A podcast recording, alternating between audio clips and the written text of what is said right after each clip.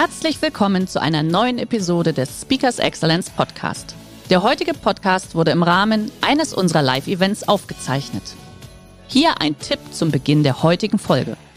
Schau doch gerne mal auf unserer Excellence Academy vorbei. Hier findest du rund um die Uhr eine große Auswahl an exklusiven Online-Videokursen von hochkarätigen Speakern.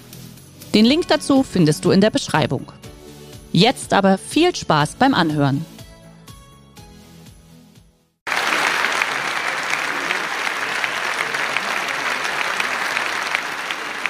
Einiger Zeit habe ich eine Hypnose-Show gesehen und ziemlich am Anfang holt der Hypnotiseur eine Frau aus dem Publikum nach vorne, stellt die auf die Bühne und sagt, bitte stellen Sie sich doch eben mal vor, wer Sie so beruflich sind und was Sie so privat machen.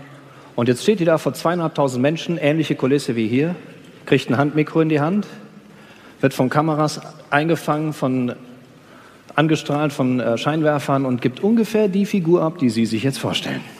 Das war schlimm. Das hat mir fast leid getan, so ein bisschen. Jetzt kommt der Hypnotiseur, nimmt die mit Backstage. Die verschwinden, so zwei, drei Minuten. Wir wurden unterhalten durch einen Spieler und jetzt wird sie anmoderiert aus dem Off. Sie kommt alleine zurück auf die Bühne, stellt sich nochmal hin, stellt sich nochmal vor und diesmal mit einer sagenhaften Präsenz. Und ich sitze da und denke, wow, Hypnotiseur müsste man sein. Drei Minuten. Ich brauche zwei Tage, wenn es schlecht läuft. Und dann kommt der Hypnotiseur zurück auf die Bühne und sagt, wissen Sie was, ich habe gar nicht hypnotisiert. Wir haben nur ein paar Dinge geklärt, wie man auf der Bühne geht, wie man auf der Bühne steht. Wir haben besprochen, wo man hinschaut, wir haben die Stimme aufgewärmt. Im Wesentlichen war es das. Und da ist mir wieder so klar geworden, wir drehen an ein paar Stellschrauben und manchmal ändert sich die Wirkung sofort. Und das möchte ich ganz gerne tun, eine Dreiviertelstunde lang mit Ihnen an Stellschrauben drehen, um die Wirkung zu verändern möglicherweise. Ich möchte das gerne in zwei Bereichen tun. Zum einen möchte ich mit Ihnen darüber nachdenken, was kann man machen, um Menschen eher zu begeistern. Ich halte das für relativ wichtig, Menschen zu begeistern von seinen Ideen. Und im zweiten Teil werden wir uns die Frage stellen, wie kann man respektvoller miteinander umgehen, denn alle Begeisterung ist nichts wert, wenn wir nicht auf Augenhöhe in der Lage sind, miteinander zu kommunizieren. Fangen wir an mit der Begeisterung. Ich möchte ganz gerne mit Ihnen über die Eröffnung einer Rede sprechen. Denn ich halte es für wichtig, dass Sie gleich am Anfang Akzente setzen. Und das ist kein Selbstzweck. Cicero wusste schon, eine gute Rede informiert, bewegt und Achtung unterhält. Denn nur so kriegen Sie die volle Aufmerksamkeit. Und dieser Tag ist wundervoll. Ich habe auch einige Reden schon gehört. Achten Sie mal drauf, wenn ein neuer Redner die Bühne betritt. Da ist die Aufmerksamkeit erstmal bei 100 Prozent. Fast alle schauen zu. Wie sieht der aus? Wie klingt der? Worum geht's? Am Anfang sind wir voll drauf. Und die guten Redner, die binden diese Aufmerksamkeit auf sich und ihrem Thema. Und die schlechten verpassen die Chance. Und obwohl das so ist, wie beginnen denn die meisten Reden? Der Redner kommt vorn hin, stellt sich auf und sagt, Guten Tag, sehr geehrte Damen und Herren, vielen Dank, dass Sie so zahlreich erschienen sind. Mein Name ist René Bobonus, ich spreche heute über die Kraft der Rhetorik. Das ist aktive Zuhörersterbehilfe. Das narkotisiert das Publikum. Das ist so konventionell, das haben wir tausendmal gehört. Das ist ganz dicht dran an langweilig. Meistens geht es ja dann auch in diesem Duktus weiter. Ne? Ich zeige Ihnen jetzt 40 Folien, ich lese laut, Sie lesen leise. Und dann darf man sich nicht wundern. Wenn plötzlich nur noch Wachkoma-Patienten da vor einem sitzen. Es gibt so ein paar Sätze, die dürfen Sie wirklich mal vergessen. Zum Beispiel, vielen Dank, dass Sie so zahlreich erschienen sind. Machen Sie sich bitte eins klar. Sie können sich bei niemandem bedanken, dass er zahlreich erschienen ist. Es sei denn, er ist persönlichkeitsgespalten. Dann ergibt dieser Satz Sinn. Sonst nicht. Noch so ein Klassiker, Führungskräfte machen das sehr gerne, die kommunizieren am Anfang das Offensichtliche. Die stellen sich hin und sagen sowas wie, wir haben uns heute hier versammelt, um Frau Gerlach in den Ruhestand zu verabschieden. Da wäre ich ja nie drauf gekommen. Da wurden Einladungen verschickt, verstehen Sie? Die Leute sind zur gleichen Zeit am gleichen Ort. Wer jetzt nicht weiß, warum er da gerade halbe Brötchenhälften in sich hineinstopft, den verabschieden Sie am besten gleich mit.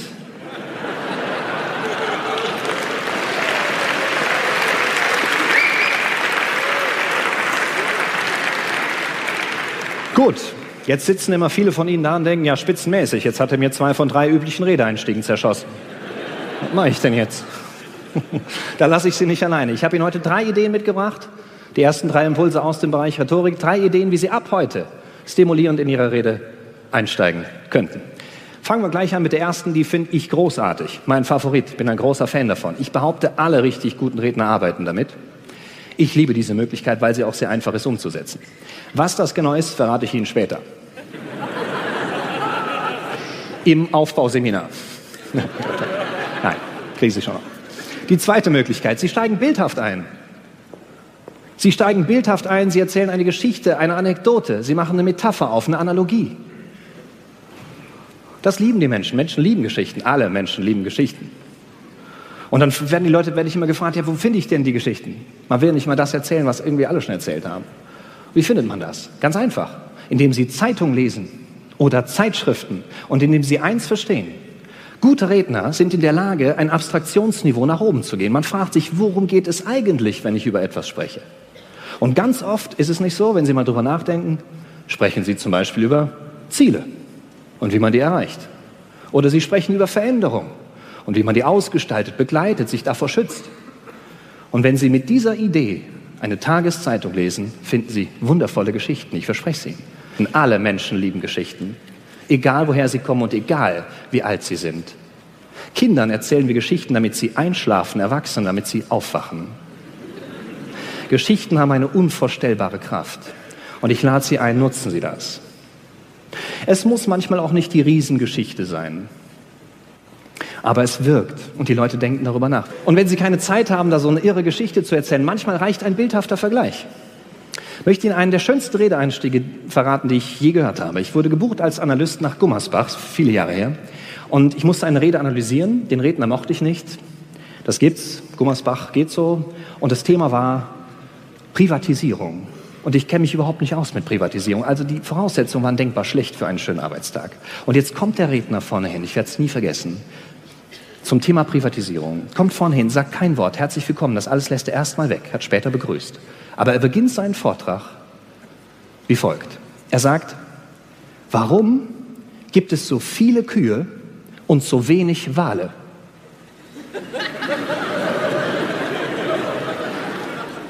Na, weil Kühe jemandem gehören.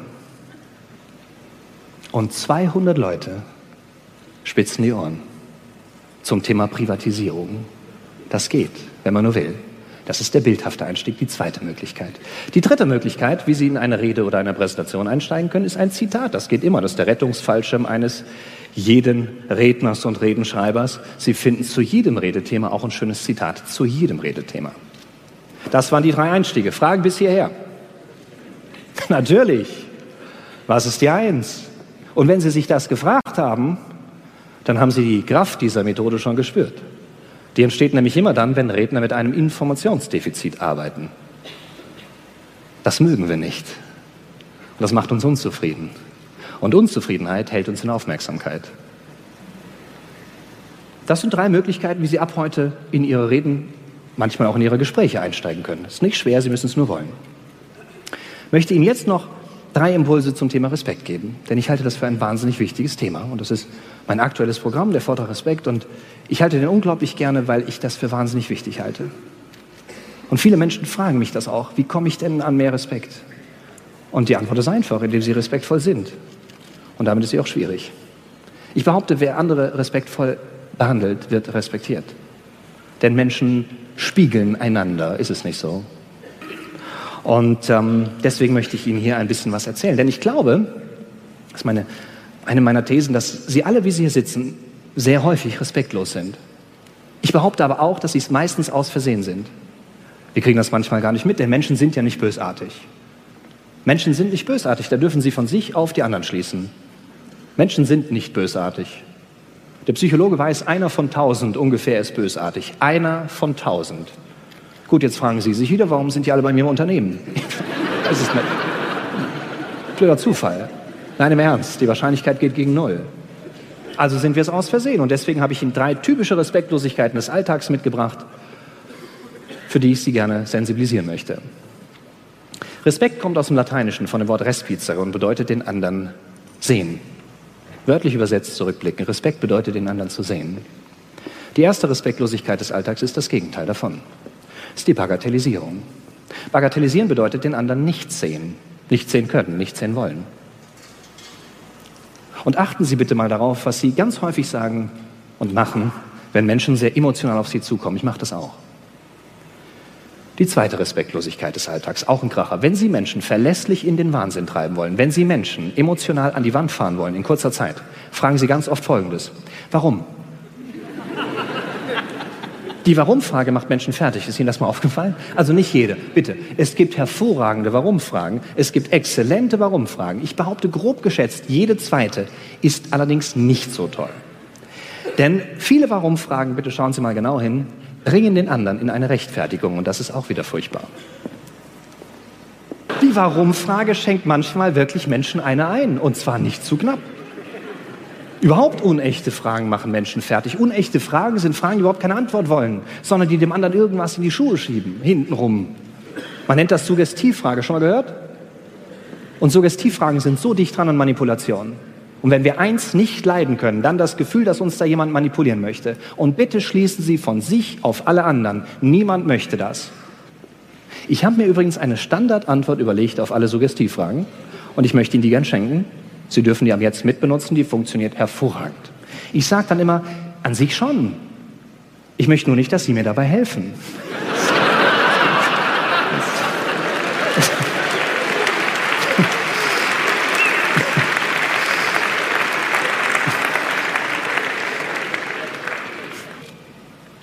Es ist ein Riesenunterschied, ob ich frage, warum habt ihr den Paragraphen aus der Satzung gestrichen?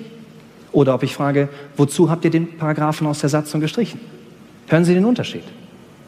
Probieren Sie es aus. Da müssen Sie nur dran denken, das kostet Sie nicht viel. Die dritte und letzte Respektlosigkeit des Alltags ist die schlimmste, die ich mitgebracht habe für heute. Die ist wirklich fies. Das ist das Infragestellen der Konsistenz anderer. Ich will kurz erklären, was das bedeutet. Ja? Ähm, Konsistenz bedeutet so viel wie in sich schlüssig sein, glaubwürdig sein, stimmig sein. Stellen Sie sich vor, Sie sind im Stuttgart, in Stuttgart im Stadtrat für die Grünen und äh, Sie sind beim BUND Baden-Württemberg Ehrenmitglied. Sie sind im Vorstand von Greenpeace. Sie organisieren Demonstrationen für den Klimaschutz. Wenn Sie das tun, werden Sie keinen Q7 fahren, der 14 Liter die 100 rausballert. Das wäre nicht konsistent, verstehen Sie? Es wäre nicht stimmig, nicht glaubwürdig. Und ich hatte das große Glück, vor einigen ähm, Wochen mit Renan Demirkan auf der Bühne zu stehen, eine wunderbare Frau, Autorin und Schauspielerin. Und die sagte einen schönen Satz, wir haben gemeinsam über Respekt gesprochen. Und sie sagte, das Schlimmste, was du einem Menschen antun kannst, ist es, seine Würde zu nehmen. Die Konsistenz anderer in Frage zu stellen, tut furchtbar weh. Und jetzt kommt's. Sie tun das. Jeden Tag. Im Vorbeigehen. Manchmal im Nebensatz. Wie oft sagen Sie so Sätze wie, Sie haben doch gesagt, dass Sie sich um das Projekt kümmern werden. Sie haben doch gesagt, dass Sie mir die Excel-Tabelle bis heute zuschicken. Du hast doch gesagt, dass du die Garage aufräumst am Wochenende. Du hast am Freitag gesagt, am Wochenende räume ich die Garage auf. Bei aller berechtigten Kritik, die darin ist, bei aller berechtigten Enttäuschung und dem Ärger, das akzeptiere ich sofort. Die Formulierung greift frontal die Konsistenz anderer an. Und das tut, Entschuldigung, scheiße weh. Denn was bedeutet es, wenn man die Konsistenz in Frage stellt? Das bedeutet, dass man die Glaubwürdigkeit im Kern in Frage stellt, die Persönlichkeit, die Würde. Und dann fragen mich die Leute immer, warum machen wir das? Es leuchtet ein. Warum machen wir das? Wissen Sie, manchmal weiß ich das selber nicht. Weil wir uns manchmal nicht die Zeit nehmen, über Kommunikation nachzudenken. Weil wir uns manchmal nicht mal mehr die Zeit nehmen, schlechte Kommunikation zu bereuen. Ist es nicht so? Und ich glaube nicht, dass Entschleunigung eine hinreichende Bedingung für den respektvollen Umgang ist. Ich glaube aber, dass Entschleunigung eine notwendige Bedingung für den respektvollen Umgang ist. Bevor ich gleich hier von der Bühne verschwinde, ist mir eins ganz wichtig, weil viele sitzen natürlich immer hier und denken jetzt, um Gottes Willen, ich soll nicht mehr warum fragen, ich soll nicht mehr bagatellisieren. Ich bin Führungskraft, das sind zwei Drittel meiner Arbeitszeit. Was mache ich denn jetzt? Da bleiben Sie bitte ganz ruhig, cool und gelassen. Jetzt nicht zu entspannt. Nicht, dass Sie denken, komm, nicht perfekt sind meine Gespräche, meine Reden läuft. Hätte ich mich ja auch falsch ausgedrückt. Hätte sich das ja gar nicht gelohnt, der ganze Aufwand hier. Wichtig ist mir eins, bleiben Sie hungrig. Das wäre schön. Bleiben Sie hungrig und achtsam, denn Kommunikation verändert sich. Und damit Sie hungrig bleiben, verabschiede ich mich von Ihnen mit einem Satz, der mir viel bedeutet und ich mag Ihnen den ans Herz legen. Damit Sie hungrig bleiben. Und da heißt es,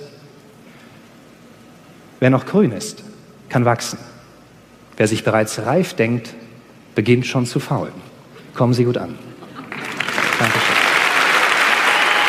Danke Ihnen sehr. Danke. Vielen Dank. Danke. Danke. Vielen Dank. Dankeschön. Danke sehr. Danke. Vielen, vielen Dank. Danke. Danke. Der heutige Vortrag hat dir gefallen? Dann schau dich doch gerne auf unserem Kanal um oder sei live bei einem Forum dabei. Weitere Informationen findest du in der Beschreibung. Bis zum nächsten Mal.